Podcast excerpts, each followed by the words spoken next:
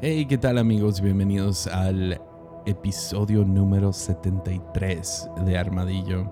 Ah, Súper contento de estar otra vez con ustedes.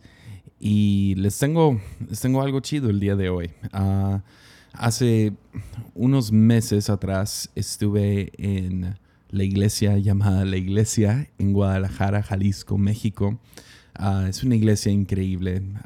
Cada vez que voy para allá, no sé, me siento en casa y ah, los pastores Sara y Armando son increíbles personas. Y de, déjalo más digo antes de seguir hablando.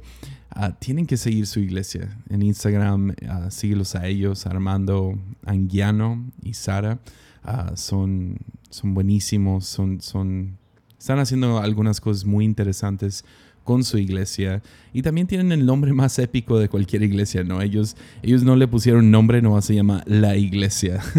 Y uh, que, es súper chido. Y uh, ellos comenzaron a hacer algo hace poco donde empezaron a tener reuniones en la tarde, servicios en la tarde, uh, en domingo. Y tienen la ambiciosa tarea de que cada una de esas reuniones sea diferente de alguna manera u otra. Entonces, ah, yo inauguré, uh, si, si no estoy equivocado, espero que no, pero creo que inauguré uno de los primeros, o por lo menos el primero, uh, de sus reuniones, ellos lo llaman sin formato. Pero desde entonces han tenido ya varias reuniones muy interesantes, muy chidas, donde han, han hecho monólogos y uh, han invitado a predicadores a hacer cosas distintas a solamente predicar. Y uh, ahí los puedes seguir en línea en YouTube, en, uh, en Instagram. Entonces pueden ir a, mis seguidores, en, a la gente que yo sigo en Instagram. Yo sigo su iglesia y pueden buscarlo. Creo que están como la iglesia MX y también el pastor Armando claro, y uh, también ellos son increíbles predicadores. Entonces, realmente vale la pena seguirlos, son gente uh, que admiro mucho. Uh, ya dicho eso, me invitaron a regresar muy pronto. Es fácil, me queda aquí a dos horas y feria llegar ahí, entonces voy a menudo a su iglesia y acabo de estar hace un par de semanas con ellos y me invitaron a, hacer lo mismo, una, una predicación improvisada, una, una, predicación basada en la participación de la gente.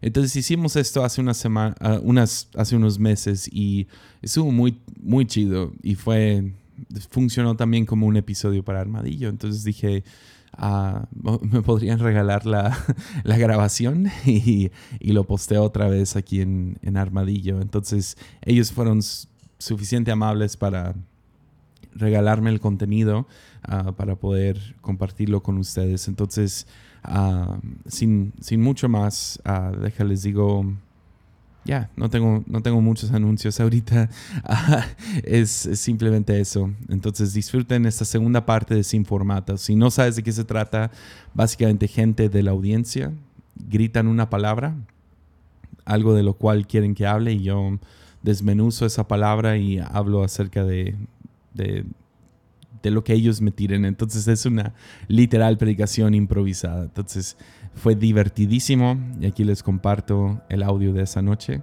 Espero que lo disfruten. Ánimo.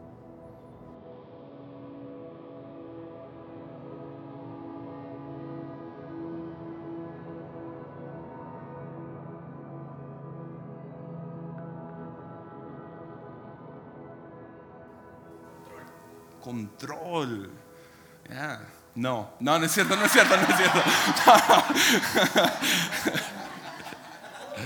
control, es buena. Ah, muchos creen que lo opuesto a fe sería duda. Estuve hablando un poco de eso en la mañana y, y pensamos, no, pues fe es certeza en lo que no se ve y, y tenemos que tener certeza de que la creación fue, o sea, el mundo se creó en seis días y que hubo dos de cada animal arriba de, del arca de Noé y, y tenemos que creer con, con, completa seguridad de que, de que estas cosas sucedieron tal cual en la Biblia. Realmente no se trata de certeza. De hecho, ese versículo en Hebreos de donde gente saca, ah, fe certeza en lo que no se ve. De hecho, si lo fueras a traducir un poco más al lenguaje contemporáneo, ah, fe sería certeza en lo incierto. Así de ambiguo sería. certeza en lo incierto. Entonces pensamos que duda es lo opuesto a la fe, porque si dudas, entonces pues has perdido tu fe. ¿Cómo puedes dudar? No, nomás tienes que concentrarte y creer con todo tu corazón y, y no lo puedes perder. Pero realidad, en realidad, el mejor sinónimo de fe sería confianza. Entonces, el antónimo de fe sería control. Tener control, tomar control. Eso es donde vemos gente en, el, en la Biblia, vemos gente perder su fe cuando quieren tomar control de la situación. Y hombres y mujeres de fe que admiramos, realmente lo que hacen es sueltan el control. Entonces hace unos años estuve sobre un vuelo. Ahí fue un vuelo largo, venía de Lima, Perú a Tepic. y como se pueden imaginar, no hay vuelos directos. Entonces, el, transcurso del vuelo importa, era de, era de Lima, Ciudad de México, Ciudad de México, Guadalajara, Guadalajara manejando a Tepic, Y no sé si les ha tocado en la iglesia, en el cine, en el camión o en un avión, que te sientas y tienes un asiento a un lado y tú estás un poco ansioso acerca de quién se va a sentar junto a ti. Como quién, quién va a ser, qué extraño se va a sentar junto a mí. Pues, y, y siempre ves a alguien, te ha tocado donde ves a alguien y dices, no, no, tú no, no. ¿Les ha tocado? Sí. Yo soy ese vato.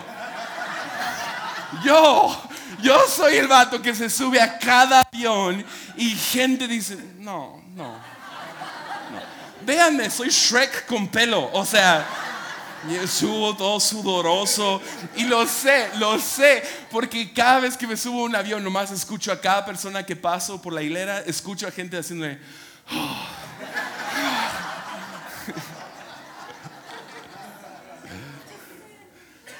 Entonces en este vuelo fue chidísimo que es un vuelo de seis horas, me tocó salida de emergencia, que es como, es el mejor asiento del avión fuera de primera clase, porque tiene un poquito más de espacio. Entonces yo siendo un hombre tan grande, pues o sea, puedo sentarme correctamente y no así. Entonces puedo sentarme completamente, entonces está chido. Y ah, entonces me siento en salida de emergencia y gloria a Dios, no hay nadie sentado junto a mí, pero son tres asientos, entonces estoy yo, nadie y se sentó un señor. Y ese señor, una o no viajaba mucho, ah, porque, ah, o dos venía de, de, alguna cosa, de, o iba a aterrizar a una junta, porque el vato viajó en un traje completo. Si tú viajas, sabes, seis horas con un traje completo no es buena idea. Pero él iba con un, su traje completo y su, su, su maleta, su maletín, y ah, obviamente o venía de una junta o iba a una junta. Nos subimos al avión y como a las tres horas empieza una turbulencia fuerte. No fue turbulencia tan ridícula, pero sí de esos donde... Ay, mamá, ¿sí me entiendes? O sea, un poquito. y pues yo hice mi parte y la que debes de hacer si alguna vez estás arriba de un avión, todos sabemos lo que debemos de hacer cuando empieza la turbulencia. Te agarras de los descansabrazos lo más fuerte posible y todos sabemos que eso es lo que calma el avión. Entonces... me agarro del, del, descansabrazos, pero pues veo a la hermosa, ella no se ve preocupada, ella vuela mucho más que yo, entonces yo la veo con su sonrisa y pues todo bien. Entonces medio me calmo, aunque sí estoy...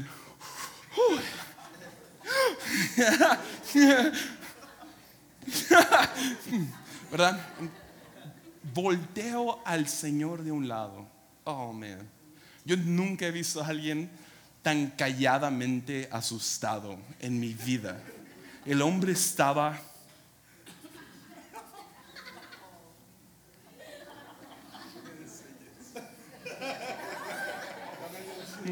Oh, mal, mal, mm, mal. De repente lo veo que saca de su maletín, saca un pequeño rosario de esos como express, como de los de que son chiquitos, o sea, no es el largo para tomarte tu tiempo, no, es como que, ah, rápido, ¿verdad? Y veo a ese pobre señor que lo toma y empieza a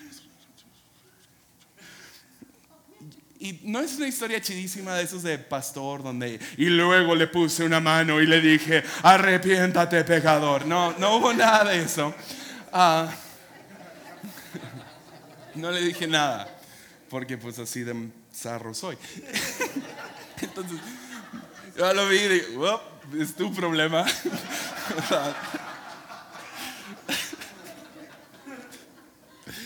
y seguimos viajando.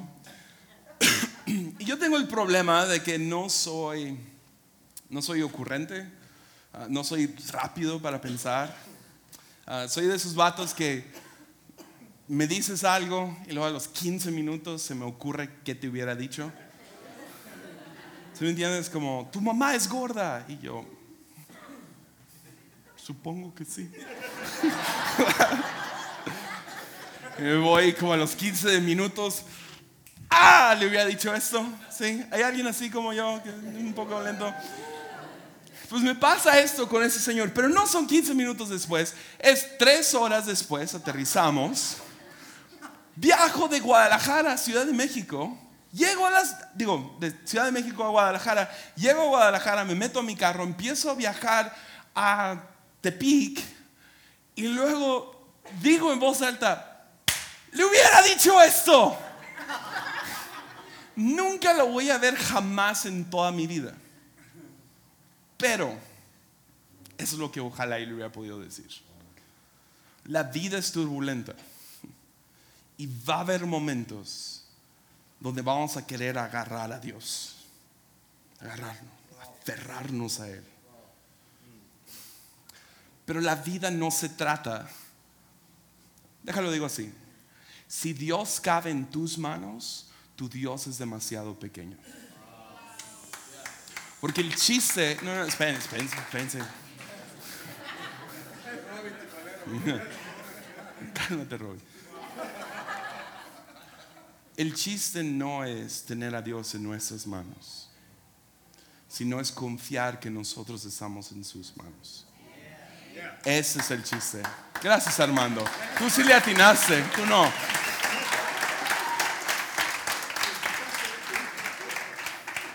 Entonces, regresando al tema de control, ¿qué sucede? A cada uno de nosotros nos van a suceder cosas malas. Sí, es cierto que lo mejor está por venir, pero también lo peor. Bienvenidos a la iglesia donde hacemos sentir bien. Ah, pero vienen días malos adelante, días difíciles.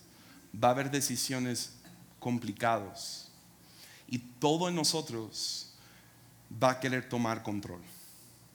Tengo que decirle, tengo que hacer algo, tengo que tomar el paso, tengo que gritarle, tengo que manipularlos. Es que mi hijo no agarra el rollo. Pero el chiste es vivir con fe y no tomar control, sino vivir en confianza. Entonces a lo mejor la la fe más grande es dejar que Dios sea Dios en nuestras vidas. No tomar el control y ser el Dios en nuestras propias situaciones. Entonces, ya, muchas gracias.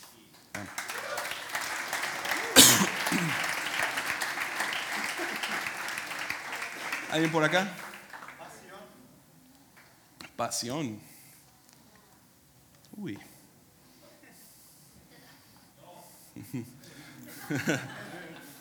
Lee 50 sombras de gris. Ánimo. No, no es cierto, no es cierto.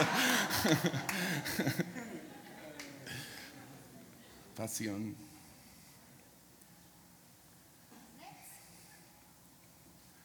Les dije que no soy ocurrente. No.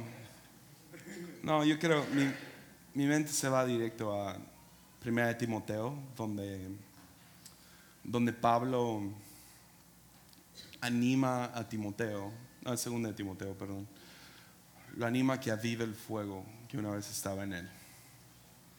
Y ah, creo que perdemos la pasión cuando nos volvemos escépticos. Y creo que tiene que ver con control. Tuvimos control de una situación, perdimos el control y ahora nos encontramos decepcionados. Entonces tenías control de, de tu vida cuando eras joven y tenías todos estos sueños, toda esta esperanza, todo este futuro y luego no salieron las cosas como quisiste. ¿no? Y no hay nada que mata. No hay, yo opinaría que nada duele más que la muerte de una visión. Porque tenemos, todos tenemos sueños, futuro. Aún yo lo pondría por encima de la muerte de un familiar, porque dentro de la muerte de un familiar está la muerte de la visión que tenías con esa persona que amabas tanto. Seguir hacia adelante. Entonces encontramos a dos discípulos que se encuentran devastados después de que Jesús muere. Y van caminando de, de Jerusalén a Emmaus. Y uh, Jerusalén es el epicentro de su fe, es como el Vaticano para católicos. Pero aún más arraigado porque todos viven cerca. No, no se ha descubierto el resto del mundo. Entonces Jerusalén representa su fe y vemos que después de que matan a ese Mesías, ese, ese hombre que han estado siguiendo por tres años, pues están abandonando su fe. tres años le dimos y dice que iban hablando de muchas cosas y de repente Jesús aparece. Que siempre me ha gustado porque creo que creo que no hay nada que atrae más a la presencia de Jesús que vulnerabilidad. Que cuando hablamos de lo que realmente nos pesa.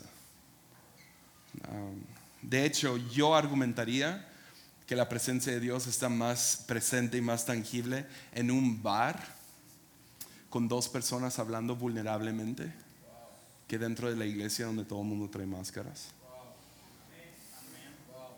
No estoy promoviendo que vayas al bar, no estoy haciendo la comparación. Pero ellos están dejando su fe y van platicando de todas estas cosas que pesan en su corazón. Y uh, los ves dejando su pasión, los ves dejando todo porque se murió su visión, su, el plan que tenían, el sueño que tenían. Y uh, Jesús aparece entre ellos. Y Jesús, no sé, tienes que leer el pasaje, creo que es el final de Lucas. Y uh, Jesús juega con ellos un poco. Y llega y ¿de qué vienen hablando? Y ellos no lo reconocen. No, sé, no sé cómo funciona todo eso de la resurrección, pero no lo reconocen. que, que primero eso está bien chido que Jesús no hasta apareció y no, no, lo reconocieron. Ahí ves como que Jesús, no sé, se cambió la cara o lo que sea. Entonces llega, ¿de qué vienen hablando? Pues de todo lo que pasó en Jerusalén. Y dice, ¿qué cosas pasaron en Jerusalén? Pues todas las cosas que le pasaron al Mesías a este Jesús. Y Jesús, Jesús, no, sé si hayan el humor. Jesús dice, ¿qué cosas? Ya, a mí sí me da risa, pero bueno. Yo me entretengo con la Biblia yo solo, ¿verdad? ¿verdad? Pero ese, Jesús, pues qué cosas, y ellos empiezan a describir todas las cosas que sucedieron a ese Jesús y va, va, va, va. Y ellos dicen una frase que me ha, ah, que me, ha ministrado mucho a mí porque he tenido sueños, sueños que, no sé, estoy lleno de anhelos y sueños que ya se me caducaron. Tengo 31 años, pero ya se me caducaron. Y ah, me encanta porque ellos dicen, teníamos la esperanza de que Él fuera el Mesías. Y por un lado, sí, tienen la razón, sí, es el Mesías, pero por otro lado, su, su esperanza estaba equivocada. Porque ellos esperaban un Mesías militar que los iba a rescatar de los romanos. Esta es la razón que Judas traiciona a Jesús, es porque no está levantando armas y muchos argumentarían de que Judas lo traiciona para que en ese momento saque sus armas finalmente Jesús, como que empujando como que, ya ahí está, ahí está la oportunidad Jesús, dale, trae tu reino y saca tu espada como macabeos, ¿no? Y uh, Jesús no lo hace. Entonces tenían la razón o no en tener esperanza de que Jesús era el Mesías. Pues por un lado sí, pero por otro lado no. Entonces a veces tenemos ciertos sueños, pero son pequeños. Y Dios deja que mueran ciertos sueños porque quiere resucitar algo mucho más grande. Y cuando digo grande, no me refiero a como sexy, yeah, chido, grande, wow, qué famoso eres, sino me refiero a algo más amplio. Entonces, pasión, pasión de alguien de 20 no es, la misma pasión de alguien de 80. Lamentablemente sí existe gente que llega a los 80 años que siguen persiguiendo sus pasiones de los 20 años y no dejan que Dios evolucione y cambie su sueño, sus pasiones, para que tengan esa pasión a los 80 años y sigan llenos de vida, llenos de... Entonces, no sé qué estaba sucediendo con Timoteo pero algo nos enseña Pablo cuando dice, aviva el fuego que una vez tuviste. Porque a veces el fuego pues es grande y le echamos gasolina y tan rápido como se prende se apaga porque nuestros sueños en nuestra juventud son tan, tan estrechos, tan egocéntricos. Y Dios deja que mueran ciertas cosas en nosotros, ciertas se, nos caducan sueños, porque eran, todo se trataba de ti. Entonces Dios nos invita a no ser el rompecabezas completo, o no ser la pieza completa, sino ser una pieza en el rompecabezas de lo que Él está haciendo. Entonces somos parte de algo mucho más enorme que Dios está haciendo. Y si podemos resucitarlo ahí, si dejamos... Ahora, les, voy a hacer algo muy feo, porque se tiene que dar algo práctico, pero lo práctico de morir es morir.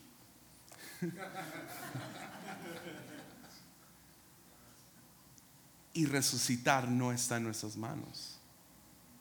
Entonces hay sueños en nosotros que si queremos pasión de vuelta, hay ciertas pasiones que se están muriendo, pero ahí estamos tratando de, solventarlas y son una nada ya. Y Dios está como, déjalo morir, déjalo morir para que yo lo resucite a hacer algo mucho más grande. Entonces, no sé para quién es esta, pero hay algunos de ustedes que tienen, ahí está, está, está, está la, la mecha media prendida y, es hora de, cuidarla. creo que es Isaías 61 que, que dice que, ah, ¿cómo lo dice? Básicamente dice que no va a golpear, o sea, no va a destruir el arpa desafinado y no va a apagar la mecha, la mecha que está por por sus últimas, y, um, sino que lo aviva. Y no sé, también he pensado en esto cuando hace rato teníamos velas en, la iglesia porque uh, Armando no pagó la luz, entonces están en andares y no pagaron la luz. Pero bueno, um, mala broma y nadie se rió. Pero bueno, a veces le, fallas. Pero había velas en todos lados y... Um, y había en la oficina de atrás y, antes de pararme me daba miedo dejar las velas porque eran dos velas paradas, entonces yo las apagué. ¿Y qué sucede cuando apagas una vela? Ah, sale todo el humo, ¿no? Y huele feo, no huele a la vela, ¿no? Y ahora esas no eran velas aromatizadas, pero huele a humo. Y siento que muchos sus vidas se han vuelto puro humo y huelen feo. Y me, me, gusta que también habla de la, del arpa desafinado, que no lo rompe y algunos de nosotros tenemos vidas que suenan tan feo y vidas que huelen tan feo, porque estamos aferrándonos a esas últimas gotas de una pasión pasada. Y eh, Dios no va a llegar para destruirla, Él llega para restaurarla, hacer una gran flama. Entonces sí hay un lado de morir y resucitar, pero el chiste no es que Dios va a llegar y va a demacrar tus sueños, no, es mucho más delicado con eso. Entonces ya hablé un montón acerca de pasión. Pero sí, hay que dejar que algunos sueños pequeños mueran. Para que cuando tengamos 80 años estemos llenos de vida. ¿Ya? ¿Ya? Ah, ya le di a, le di a esta sección y a esta, ¿qué tal aquí en medio? ¿Hay alguien por aquí? Gracias. Yeah. Ni levantaste la mano. Gracias. Ya. Me, gusta cómo la iglesia ortodoxa, los de Rusia, los, de allá, escriben gracia. Gracia no es un... No sé, los gringos lo, lo... No me gusta cómo lo hacen los gringos. La iglesia occidental habla de gracia mucho, mucho como un contrato legal. Eh, y se enfocan en, Juan, que, usa a Jesús como abogado, y Dios es el juez, y nosotros merecíamos, pero Jesús está ante ahí, que es Dios. Y me gusta más cómo lo ve la iglesia ortodoxa, que gracia, que Jesús es el gran médico, que viene para sanarnos. Es cuando lo ves en términos legales, yo debo tanto, entonces Dios lo paga y luego peco y ahora debo tanto y ahora Dios lo paga. Es muy fácil brincarnos a la idea de, ay, no, pues ya no me voy a prestar más gracia. ¿Me entiendes? Y siento que, que ese, que enfocarnos tanto en solo eso ah, limita tanto el Evangelio de gracia. Por eso me gusta mucho más verlo como el Padre Yosoma, que habla acerca de Jesús, el gran médico, que se encarga de nosotros todos los días de nuestra vida y trata la enfermedad con, sus manos. O sea, y como un doctor es paciente, y un doctor examina, y un doctor no tiene asco, y un doctor tiene el, toque. Y, y, va mucho más con Jesús, ¿no? O sea, Jesús en los evangelios, ¿qué hace? Va y sana, y sana, y sana, y sana, y sana sana y sana y sana. Entonces, gracia para mí es más como el poder regenerativo de Dios en mi vida. Más que el perdón de mis pecados. Es, es la fuerza de pasar por este día. Entonces, por eso programas de recuperación la tienen perfecta. Porque hablan acerca de por hoy, un día de hoy, hoy todo se trata de hoy. Y um, entonces es, es, un proceso de cada día, no por situación. Y todos los días necesito el pan de cada día de la gracia de Dios en mi vida. Y que me empodere, que me sane, que me, sí, me justifique, que sí, crea el puente y hace que pueda acercarme confiadamente al trono, pero al mismo tiempo me da la gracia para hacer lo que me llama a hacer y ah, me da la gracia para hablar y me da la gracia para sanar la tierra igual que Él. Entonces, no sé, hay algo acerca de gracia ahorita que antes, antes estaba mucho más confiado con el tema. Duré un año en el grupo de jóvenes predicando gracia cada semana, 52 predicaciones de gracia. Y estaba así, ya lo tenía hasta el punto. Y luego conocí a Dios y todo eso se fue a la basura. Porque hay algo acerca de nacer de nuevo y de nuevo y de nuevo y de nuevo y de nuevo y de nuevo. Y um, vas redescubriendo cosas. Y, gracias para mí ahorita. En lo personal lo estoy viendo más como Jesús es el gran médico en mi vida, que me está sanando. Y es poco a poco. No llega con el toque mágico y ¡pling! No, es un médico se toma su tiempo conmigo y me está sanando poco a poco. Entonces, y ahí sea lo que, sea cual sea nuestra enfermedad, sea cual sea lo que está distorsionado. Usualmente es, es, orgullo, ¿no? Ese es el grande, ah, pero Jesús va sanando poco a poco. Entonces espero que no se han aburrido todavía, ¿todos bien? Va, ahorita cuento más chistes. Va, ya, hicimos esta sección, esta y esta. ¿Qué ustedes? ¿Hay alguien por acá? Dale. Razón. Razón. Está buena. Pues ¿quién no quiere tener la razón, no? Todos, es la razón que vemos documentales para actuar como que leímos libros. ¿Verdad? Vemos un documental acerca de, de comida y ya, ¿no? Leí unos libros acerca de comida. Pero queremos tener la razón en cualquier conversación, ah, sea, sea familiar, sea política la conversación, ah, todos queremos tener la razón. Morimos por tener la razón.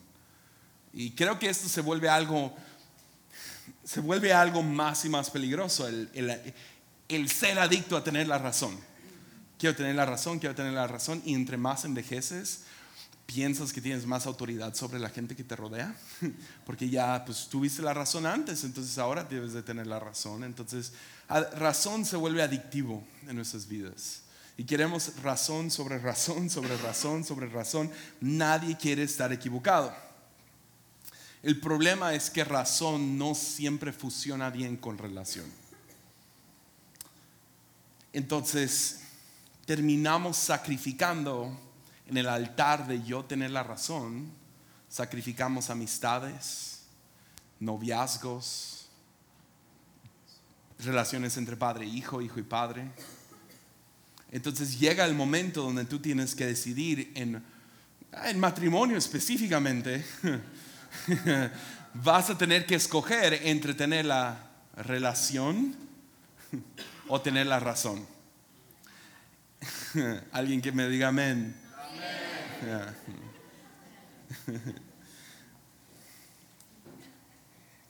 Queremos tener la razón. Y ah, es tan peligroso el, es más, yo lo diría así. Cuando no tienes la razón, vez tras vez tras vez, la vida realmente se vuelve más fácil. Pensamos que no. Pensamos que todo se trata de tener la razón, de estar en lo correcto. Pero solo infla el ego y la arrogancia el tener la razón. El que, ¿cuál es el mejor equipo de esto? No, ¿qué importa? Neta, hay tantas situaciones que ¿qué importa? Entonces, ahí les va un ejemplo. Ah, a ver si no se agüitan mis papás. Pero bueno, si algo lo editan, ¿va? Ah, mi papá votó por Trump. Exacto. Ay, papá. Obvio soy adoptado, ¿eh? Nomás quiero decir eso.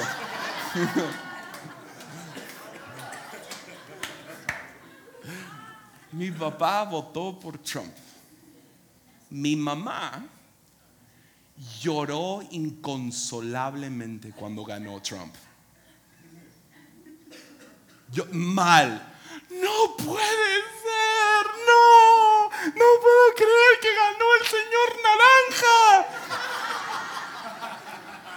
La abracé por una hora. Yo no había abrazado a mi mamá así desde que yo tenía como cinco años. Lloró en mis brazos, inconsolable. Y mi papá por acá como...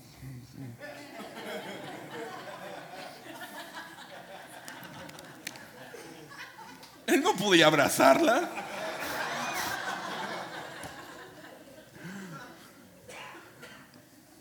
Pero ¿sabes qué? están felizmente casados. ¡Qué loco! Los dos tienen vistas políticas opuestas. Opuestas, literal. Pero ¿sabes qué? ¿Qué importa? En buena onda, ¿qué importa? como que tu opinión de Trump va a cambiar. Tu opinión de AMLO va a hacer que el mundo mejore.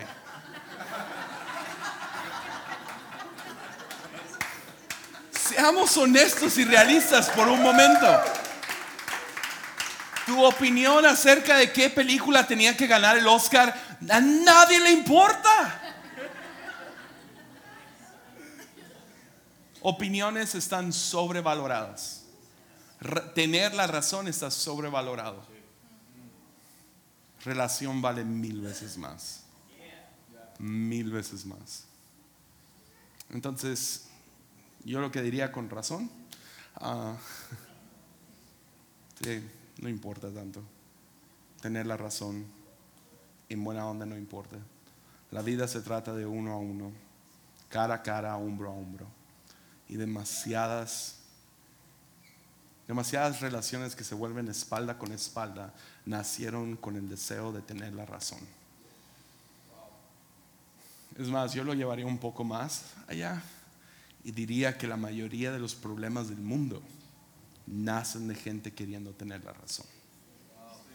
Es más, yo lo llevo un poquito más lejos y digo, en el querer tener la razón es cuando el diablo llega y te empieza a susurrar en el oído y te empieza a decir, no, sí, tú eres lo mejor, tú eres lo máximo. Y te empieza a ministrar y te pone manos encima, llora en lengua así tú te caes y un mujer te cacha y toda la cosa. Porque tú tenías que tener la razón. Entonces suelta la razón, ¿qué importa? En buena onda. No importa tanto. Entonces,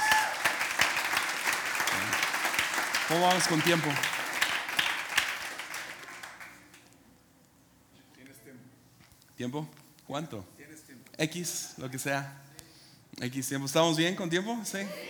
Ah, tú estás hasta atrás, entonces. No. Ah, no, no es cierto. Propósito. Ya, propósito. Le das, le das un propósito a una herramienta, no a, una, no a un hijo. Demasiados hijos de Dios quieren un propósito y Dios se niega a darles propósito porque no son herramientas, no son algo que usar. imagínate que yo llegue, que, que yo fuera formada parte de esta increíble iglesia y yo te dijera, no, el pastor Armando, ¿cómo me usa? No manches, me usa todos los días de mi vida. Armando, úsame. Mi único deseo es que tú me uses. Es hombre con hombre. Imagina, imagínate, ¿cómo te sentirías, Sara, si una mujer llega y dice, Armando, úsame? No manches. Sin embargo, es la oración principal que le tenemos a nuestro Padre. Úsame. Dios no está interesado en usar a nadie aquí. Porque no se trata de ser usado. Nunca se ha tratado de ser usado. Usamos ese lenguaje y a veces se nos sale y aún yo teniendo esta convicción a veces lo uso porque entiendo entiendo el sentimiento, yo quiero serle útil a Dios, pero el serle útil a Dios no es el chiste. Que nunca se trató de que fueras una herramienta. Más bien, mi lenguaje ahora es, por ejemplo, en esta tarde, yo, quiero, yo quiero que Dios hable. Entonces, ¿sabes cuál es mi convicción? Es que a lo mejor yo no tengo un propósito. Sinceramente creo que a Dios le da igual. Yo creo que Dios mira mi vida y me dice, vayas a donde vayas, te voy a prosperar. Que eres mi hijo. ¿Quieres casarte con ella o con ella? Te bendigo. Servimos a un Dios que dice sí. Es un Dios por default que dice sí, que a veces grita no.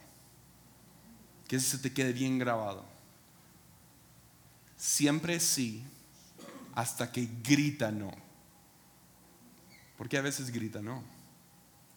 Es gran luz roja. La mayoría del tiempo es luz verde. Vive tu vida. Disfruta tu libertad. Ve esa luz, ve ese sal. Vive con gozo. Busca los frutos del Espíritu. Vive tu vida. Sin embargo, creo que también Dios nos da ciertos dones y talentos, responsabilidades, herramientas. Y ahí es donde tenemos que encontrar el propósito de lo que Dios ya nos dio a nosotros. Entonces tú no tienes propósito. Sin embargo, Dios te ha dado dones y talentos. Te ha dado algo, tesoros. Sea tiempo, sea dinero, sea influencia, sea ciertos talentos, sea inteligencia, sea belleza, lo que sea. Te da estas cosas y te pide a ti, úsalos, sácales provecho. Está esta famosa parábola de los talentos, ¿no? A uno le da 10, a otro 5, a uno, a otro 1. No creo que es 5, 2, 1, lo que sea. Entonces, les da esto y les dice, úsenlo, sáquenles provecho. Sin embargo, a uno le dio miedo. Le dio miedo usar el regalo que, Dios, que el amo le había dado. Y le dio miedo porque no quería quedar mal con el amo. Y el problema está ahí. Es cómo vemos a Dios. Porque cuando usamos lenguaje de úsame, está bien torcido ese lenguaje. Porque todavía le tenemos miedo a Dios. Y pensamos que Dios nos quiere castigar. Y que Dios no está feliz con nosotros. Entonces, si nomás le puedo ser útil, entonces me va a recibir en su presencia. Porque así funciona el mundo. Me hago amigo de alguien y luego luego busco cómo me es útil esa amistad. Sin embargo, cuando vives en gracia y te das cuenta que tu Padre Celestial te quiere a ti, no por tus dones y talentos, no por el tiempo libre que tienes, no porque tú le puedes ser útil, sino te quiere a ti. Entonces te das cuenta, ah, puedo usar estos dones y talentos sin temor.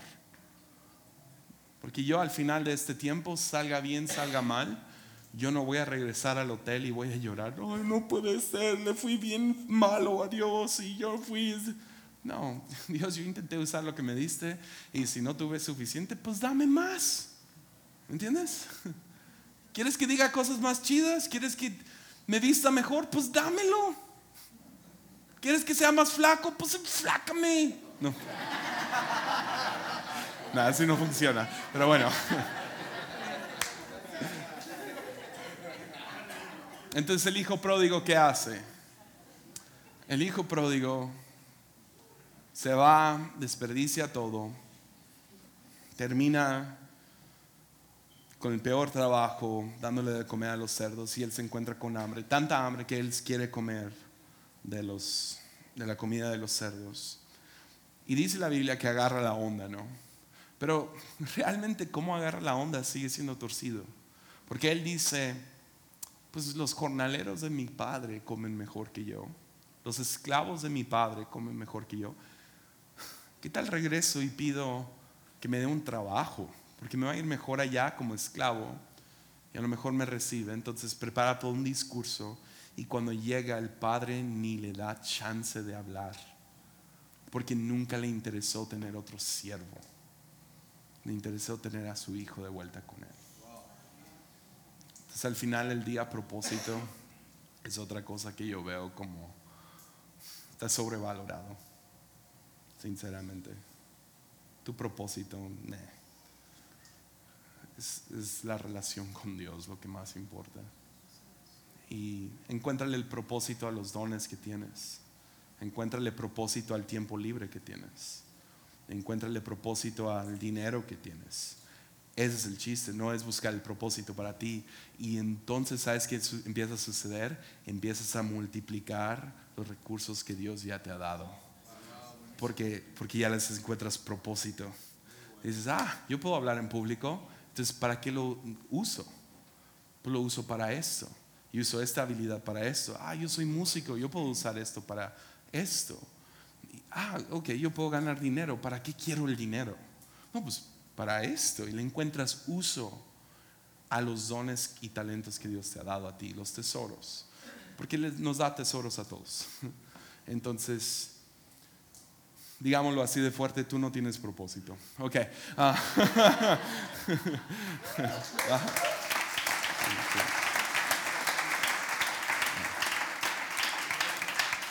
¿Dónde? Iglesia. Uh. ¿Saben cuál es el mejor libro acerca de la iglesia que he leído? Y está en cualquier librería. Eva. Eva. Escriban esa. No manches. Eva. Pero bueno, voy a decir más. no nomás eso. Pero si les interesa un buen libro, Eva. Ah, por el autor Paul Young. Es el autor de La cabaña. Y ah, su libro de Eva es... Y um, lo que él tiene que decir acerca de la iglesia está chido. Iglesia, iglesia es el propósito de, de cada creyente. Es ser la iglesia. Y ser la iglesia va más allá de ir a una iglesia y hacerla chida y ponerle luces y um, literal podemos ver y um, hablo más de esto en, en, Armadillo. De hecho es el último episodio que salió. Pero alguien aquí Dios te ha hablado dices oh necesito que Dios me hable y sales afuera y ves el cielo y está escrito en las nubes lo que debes de hacer. Alguien le ha sucedido eso? No te va a suceder a menos de que tengas un novio muy, muy rico, ¿verdad? Pero, pero si sale, no, no sucede así. No, no, no, pones eh, la sopa de letritas y dices, Dios, háblame.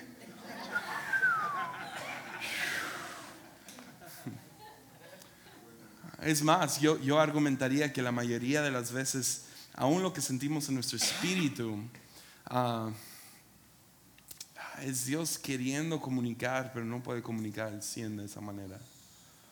Entonces, ¿sabes qué es lo loco? Eh, el verbo necesita carne. Y hablé de esto un poco hace rato, de cómo Dios necesita cuerpo. Y es lo que hizo Jesús. Jesús es el verbo haciéndose carne, es el, es el, es el Cristo del cosmos, el que estuvo ahí antes de que todo esto existiera. Él estuvo ahí en relación perfecta con el Padre. Y viene y es Dios, se pone piel y camina entre nosotros. Porque necesita un cuerpo. ¿Y qué hace? Va y toca y habla, camina, visita, come. Porque ves, ah, ni modo, voy a arruinar, spoilear mi, mi ah, podcast el jueves, si no lo has escuchado. Pero Éxodo tiene uno de los versículos que más me fascinan. Entonces Moisés, el pueblo de Israel está bajo el cautiverio de, de Egipto. Llevan 430 años clamando por libertad. Entonces Dios los quiere hacer libres, pero necesita un libertador que se parezca a Él. Y vean esto en Éxodo 19. estoy confirmando antes de empezar a leer. No, no era aquí. Qué chistoso me reí aparte.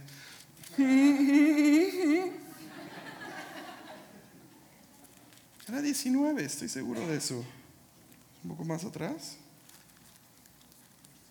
Me debería aprender mejor mi Biblia. Qué, qué pena.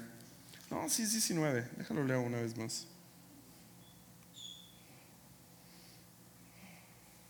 Lo malo de una predicación uh, improvisada. Oh my God. Digo, oh my gosh. Ah, se los digo. Ah, más o menos me lo sé. Ahí en Éxodo 19, por ahí. Dios le dice a Moisés, y lo odio que no puedo encontrarlo porque es mi versículo favorito en este momento. Dios le dice a Moisés, para Faraón serás como Dios. No un Dios con D minúscula. Dice, ante Faraón tú parecerás. Gracias. ¿Dos? Siete, ahí está. ¿Ves? Estaba cerca.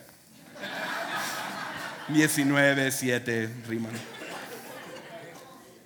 ¿Siete qué? Uno.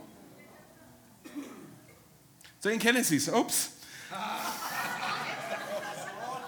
Dios mío.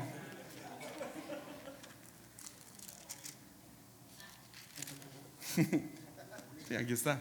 Ah, entonces dice esto, si nos vamos a 6 atrás, dice, pero Moisés discutió con el Señor argumentando, yo no puedo hacerlo, soy tan torpe para hablar, ¿por qué debe escucharme el faraón? Y luego dice esto, entonces el Señor le dijo a Moisés, presta mucha atención a lo que voy a decir, yo haré que para el faraón parezca como Dios y tu hermano Aarón será tu profeta.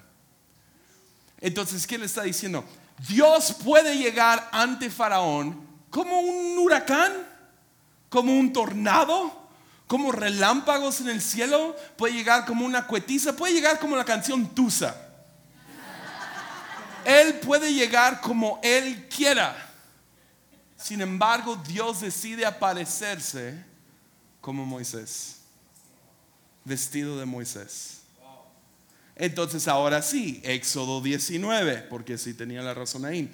Si nos vamos un poquito más adelante, Israel cuando ya son liberados reciben esta, este llamado. Les dice, entonces Moisés subió al monte para presentarse delante del Señor. El Señor llamó desde el monte y le dijo, comunica estas instrucciones a la familia de Jacob, anúnciala a los, descendientes de Israel. Ustedes vieron lo que hice con los egipcios, saben cómo los llevé sobre las alas del águila y los traje hacia mí. Ahora vean esto. Ahora bien, si me obedecen, y cumplen con mi pacto, ustedes serán mi tesoro especial entre todas las naciones de la tierra, porque toda la tierra me pertenece. Y lo que dice, ustedes serán mi reino de sacerdotes, mi nación santa. Sacerdotes, ¿sabes qué son? Un sacerdote, ¿sabes cuál es el trabajo de un sacerdote? Técnicamente hablando, es el que representa al Dios de su religión. El chiste es, debes de conocer al sacerdote y por conocer al sacerdote conoces al Dios. Entonces, ¿qué está haciendo Dios? Dice, mira, ante Faraón, Moisés, tú te vas a parecer a Dios. Israel, toda esta nación, ante el mundo, ustedes serán como Dios. Entonces, ¿Qué sucede después? Nace la iglesia. Me gusta cómo lo dicen los judíos. Dicen, dicen que la iglesia no es idea nueva. La iglesia nació en Éxodo 19. Siempre fue el mismo chiste. Si es nuevo, está equivocado. Porque Dios siempre ha tenido el mismo plan. Quiere a gente que sean sus manos y pies aquí en la tierra. Entonces, que cuando alguien te conozca a ti, que conozcan a Dios que cuando te prueben a ti, que puedan probar que el Dios es bueno. ¿Cómo nos prueban? Ah, pues somos grandes árboles con frutos. ¿Cuáles son estos frutos? Pues Galatas nos los dice. Son paciencia, gozo, mansedumbre. ¿Están conmigo? ¿Ya? ya se la saben, se la saben. Ustedes son cristianas de Aneta. Entonces, espero que los demuestren de la misma manera que se la saben. Esa paciencia en el tráfico está difícil. Pero vives y que alguien pueda acercarse a ti, comer del fruto de paciencia y decir, wow, qué bueno es Dios. Entonces, ¿cuál es el chiste de la iglesia? Chiste la iglesia es esto, somos gente que estamos aprendiendo a representar a nuestro Dios. crecemos en el Espíritu. También ah, hay un dicho viejo entre cristianos que dicen que un cristiano no es ningún cristiano. Porque ves, si todo se trata de relación con el Padre, de sentarnos en la mesa, Jesús siempre se todo siempre se trató acerca de hacer la mesa más larga para que más y más gente se pueda sentar. Entonces, ¿qué es lo que yo diría de la iglesia? La iglesia es es la luz y sal para este mundo. Es una ciudad sentada sobre la colina que gente va a mirar y va a decir, ah, así es Dios. Porque el chiste es ser cortometrajes del cielo. Si no, vamos al cine, sucede al cine y qué sucede antes de la película. Salen los cortos de las otras películas, ¿sí? Y están chidos, ¿verdad? Y los vemos y ella lo conoce a él.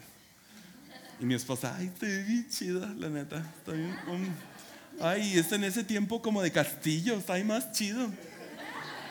¿Por qué? ¿Por qué es más chido? Porque sí.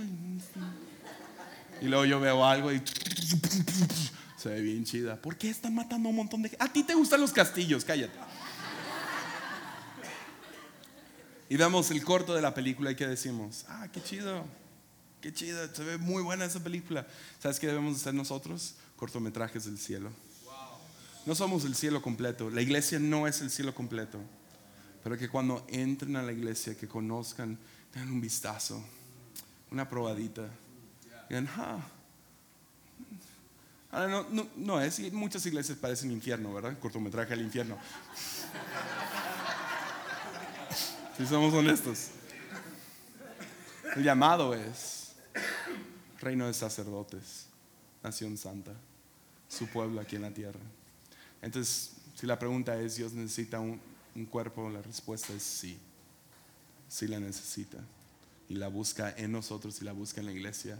Y Pablo después diría toda la onda de que unos son los ojos y otros son las manos y otros son los pies y otros son esto, pero todos juntos formamos parte del qué? Cuerpo de Cristo. ¿Es que tal una más? Ya siento a todos cansados. una última, ¿está bien? ¿Sí? ¿Tienen una buena? ¿Sí? Si no, voy a hacer que Armando sea. Pero tiene que ser buena, si no, bajen la mano. ¿Sí, sí es buena? la prometes, lo prometes para terminar. No es como que tatuajes.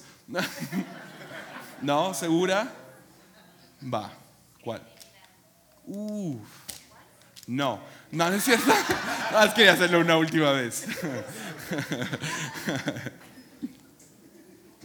Dice creatividad. Uh, yeah, bueno.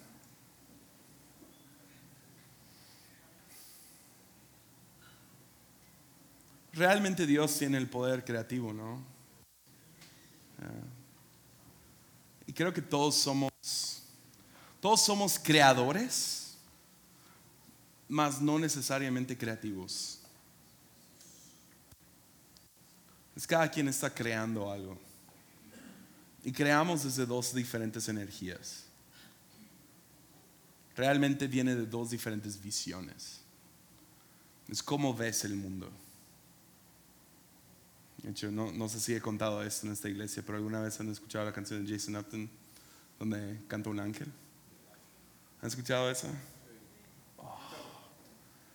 Básicamente lo que sucedió fue que Jason Upton fue el, primero hace como 15 años que empezó a, a, improvisar canciones. Empezó a hacer como canciones espontáneas y, y tuvo un derramamiento en un servicio donde empezó a a fluir. Y él ya era conocido por cantar, no sé, espontáneo, ¿no? Cantar canción, cántico nuevo, lo que sea. Entonces empezaron a grabar todas las sesiones y a, ver, pues, qué salía, ¿verdad?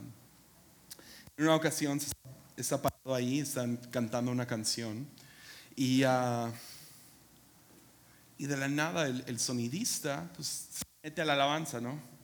Algo que, que raramente pueden hacer. Y lamentablemente pues están al tanto, ¿no? Pero en esa ocasión dijo, ah, pues todo está funcionando. Entonces se levanta sus manos, cierra sus ojos. Por como un segundo se distrae del sonido Y luego de repente abre los ojos y voltea. Y hay un niño en el sonido. Si hay un lugar en medio de una junta de alabanza donde no debería estar un niño, es uno enfrente de los láseres, viendo los láseres como lo estaban haciendo hace rato. Estoy bien asustado por esos dos niños. Están aquí nomás. Viendo los láseres. Están ciegos, fácil. Ah, va a estar con lentes la próxima vez que venga. Pero el segundo lugar sería en el sonido. No deberían de estar en el sonido. Y el niño tiene sus manos sobre la, la cosa. Y el vato se asusta. Va con el niño y le dice, no, no, no puedes estar aquí. Y el niño voltea con él le dice, mira, hay un ángel atrás de Jason. Y el hombre levanta la mirada y ve como que está más brillante la plataforma, hay mucha luz. Y como que no lo puede ver, pero, pero puede escuchar otra voz. Y Jason Upton famosamente no canta con coros. Es él solo. Entonces nunca tiene corista. Entonces empieza a escuchar otra voz saliendo del sonido. Entonces él checa rápido, sí, estamos grabando y se le hace extraño y luego voltea y el niño ya no está. Jason nunca me ha contado esta historia, pero el sonidista lo ha contado porque es su mejor historia y pues está chido la historia. Entonces Jason se rehúsa a contarla. Pero la grabaron y lo sacaron. Puedes, puedes ir a buscarlo. Y es súper loco la canción, te saca de onda. Porque estás escuchándolo a él. Se llama Fly, F-L-Y. Fly de Jason, como, como Jason, como Freddy Krueger, Jason.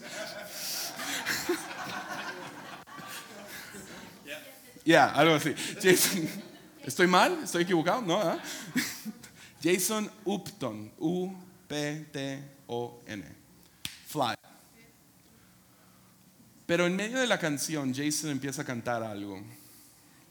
Empieza a cantar. Deja de cantarle a Dios y empieza a cantarle a la gente. Y sabes que está siendo inspirado y sabes que el momento pesa mucho. Y hizo una pregunta mientras está cantando que se me ha quedado grabada desde el día que lo escuché. Y es, ¿ves lo que yo veo? Y siento que Dios me pregunta eso todos los días de mi vida. ¿Ves lo que yo veo en ellos? ¿Ves lo que yo veo en esta situación? Porque ves, necesitamos una redención de nuestros ojos.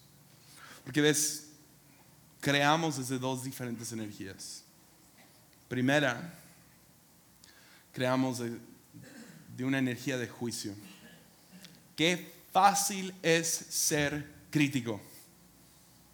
Nos creemos inteligentes porque somos críticos. Ya nos sentimos diseñadores de interiores porque entramos y ahí está chueco el cuadro. Todos vemos el cuadro chueco, no tienes nada especial. Nomás eres el sangrón que dijo algo.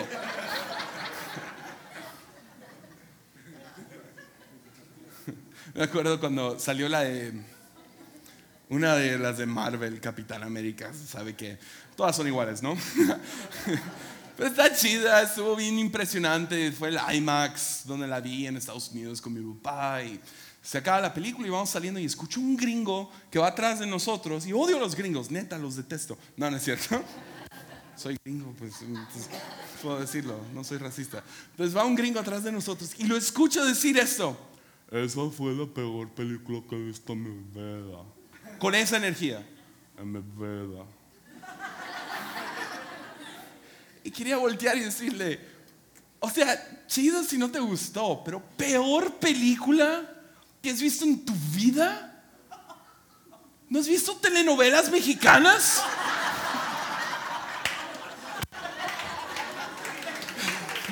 mala broma, mala broma quería decirle, vato, esta película costó cientos de millones de dólares. Miles de personas trabajaron en esta cosa. O sea, hubo 24 estudios de animación diferentes trabajando en la animación nomás. ¿Cómo que la peor película? ¿Sí me entiendes? O sea, ¿cómo? Pero nos gusta ser así, ¿no? Nos gusta ver la voz y... Hmm. No, ella sí canta bien, fíjate. Tú no sabes nada de canto. Y metemos esa misma energía a donde vayamos. es fácil juzgar. Y es la misma onda que hacemos con el cine, lo hacemos con gente. Decimos, esta persona no sirve para nada. Esta persona no tiene futuro. Empezamos a juzgarnos a nosotros mismos. Empezamos a juzgar relaciones. Empezamos a juzgar sin fin de cosas. Pero si dejas que Dios redima tus ojos, bautice tus ojos, dices, Dios, ¿qué es lo que tú ves? ¿Qué es lo que tú ves? A lo mejor puedes ver el mundo con ojos creativos. Con ojos que, ves, el creativo, ¿sabes qué es? Es así de simple. Es alguien que trae soluciones a problemas. Entonces, ya con esto termino. Cuando van a entrar a la tierra prometida, tenemos a, Moisés que manda dos espías. Que entren esos dos espías. Vayan y investiguen la tierra. Ellos van y cuando llegan pueden ver todas las cosas buenas. Es un lugar donde fluye la leche y miel. Y yo siempre me imaginaba como ríos de leche. ¡Guácala! ¡Uh! Más miel, como voy a nadar en miel. ¿Verdad? ¿Sabes qué significa esto, no? Abunda el ganado. Abunda riqueza como miel, lo dulce. Nos dice que había frutos tan grandes porque la tierra era tan próspera. Y luego además había gigantes y estos gigantes construyeron casas enormes y, pozos profundos y, viñedos enormes, todo para ayudarles a ellos. Sin embargo, cuando entran ven todo lo bueno, pero diez de ellos se enfocan en lo malo. Porque es tan fácil tener un ojo crítico, vivir desde una energía de juicio nos creemos inteligentes. Nos creemos responsables. Ay, no, todos los negocios que se abren no prosperan, ¿eh? O sea, es como uno en un millón. Qué responsable eres. Pero realmente lo que estás haciendo, estás juzgando con. Estás viendo el mundo con juicio. Juzgamos. Entonces estos diez espías regresan y dicen: Sí, están todas las cosas que Dios nos prometió, pero hay gigantes. Pero dos de ellos regresan y dicen, podemos vencer a los gigantes. Nuestro Dios es mucho más grande. Una vez más, Jesús se encuentra en un serio problema. Llegan a un, a un, un monte y Él enseña por tres días. Si ustedes piensan que esto es largo, imagínate las predicaciones de tres días de Jesús. se pone a predicar por tres días, a sanar enfermos y toda una onda. Y está ahí predicando y uh, se la comida. Y llega un niño que tiene cinco panes, dos pescados. Y dice, eso es lo que tengo. ¿Y qué hacen los discípulos? Lo juzgan. No es suficiente. Sin embargo, Jesús lo toma lo alza al cielo y da gracias por lo que tiene. Entonces una parte de ser creativo es simplemente vivir agradecido con lo que tienes. Porque ¿qué es lo que sucede después de dar gracias? Ahora lo comparte, comparte lo poco que tiene, lo comparte con todos. ¿Y qué averiguamos? Que Dios siempre ha sido infinito. Es que no aguanto, no tengo la, no tengo la gracia para mañana. Ok. O puedes decir, Dios, gracias por hoy. Y a ver cómo le hago mañana, pero ahí va. Oh. No se me acaban las ideas. No se me acaba el amor. No se me acaba la paciencia. No se me acaba el gozo. Sí, no es suficiente. Son cinco panes y dos pescados para más de diez mil personas. Obvio no es suficiente. wow, qué genio eres, Lucas, ¿verdad? Gracias. Gracias, Padre. Y luego lo das abiertamente. Entonces, vivir creativo ah, realmente es vivir con un ojo redimido, donde no juzgas tu matrimonio, donde no juzgas a la gente que te rodea, donde no juzgas tu cartera, donde no juzgas tus ideas, donde no te juzgas a ti mismo y no dices, no es suficiente, no soy suficiente. No, no, no. Gracias por lo que me has dado. Y ahora lo entrego. Yo no soy, yo no soy suficiente para mi esposa. No lo soy. Pero Señor, gracias. Y le doy un día más. Porque ves, hay gigantes, cosas que nos dan mucho miedo. Pero nuestro Dios es más grande. Con eso terminamos. Me dejan orar. ¿Ya?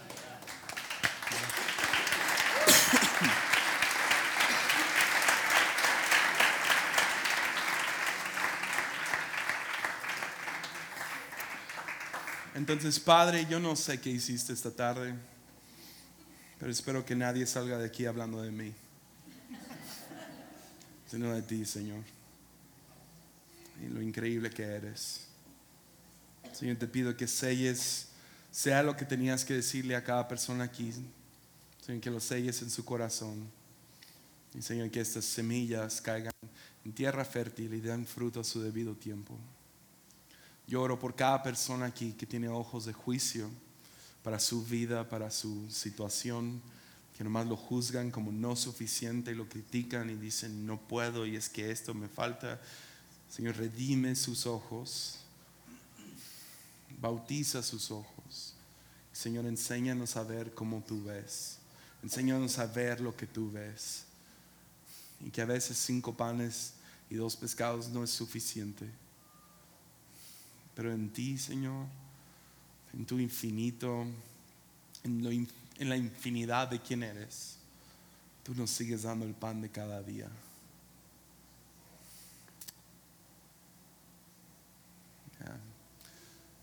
Entonces, gracias por este tiempo. En el nombre de Jesús. Amén. Gracias.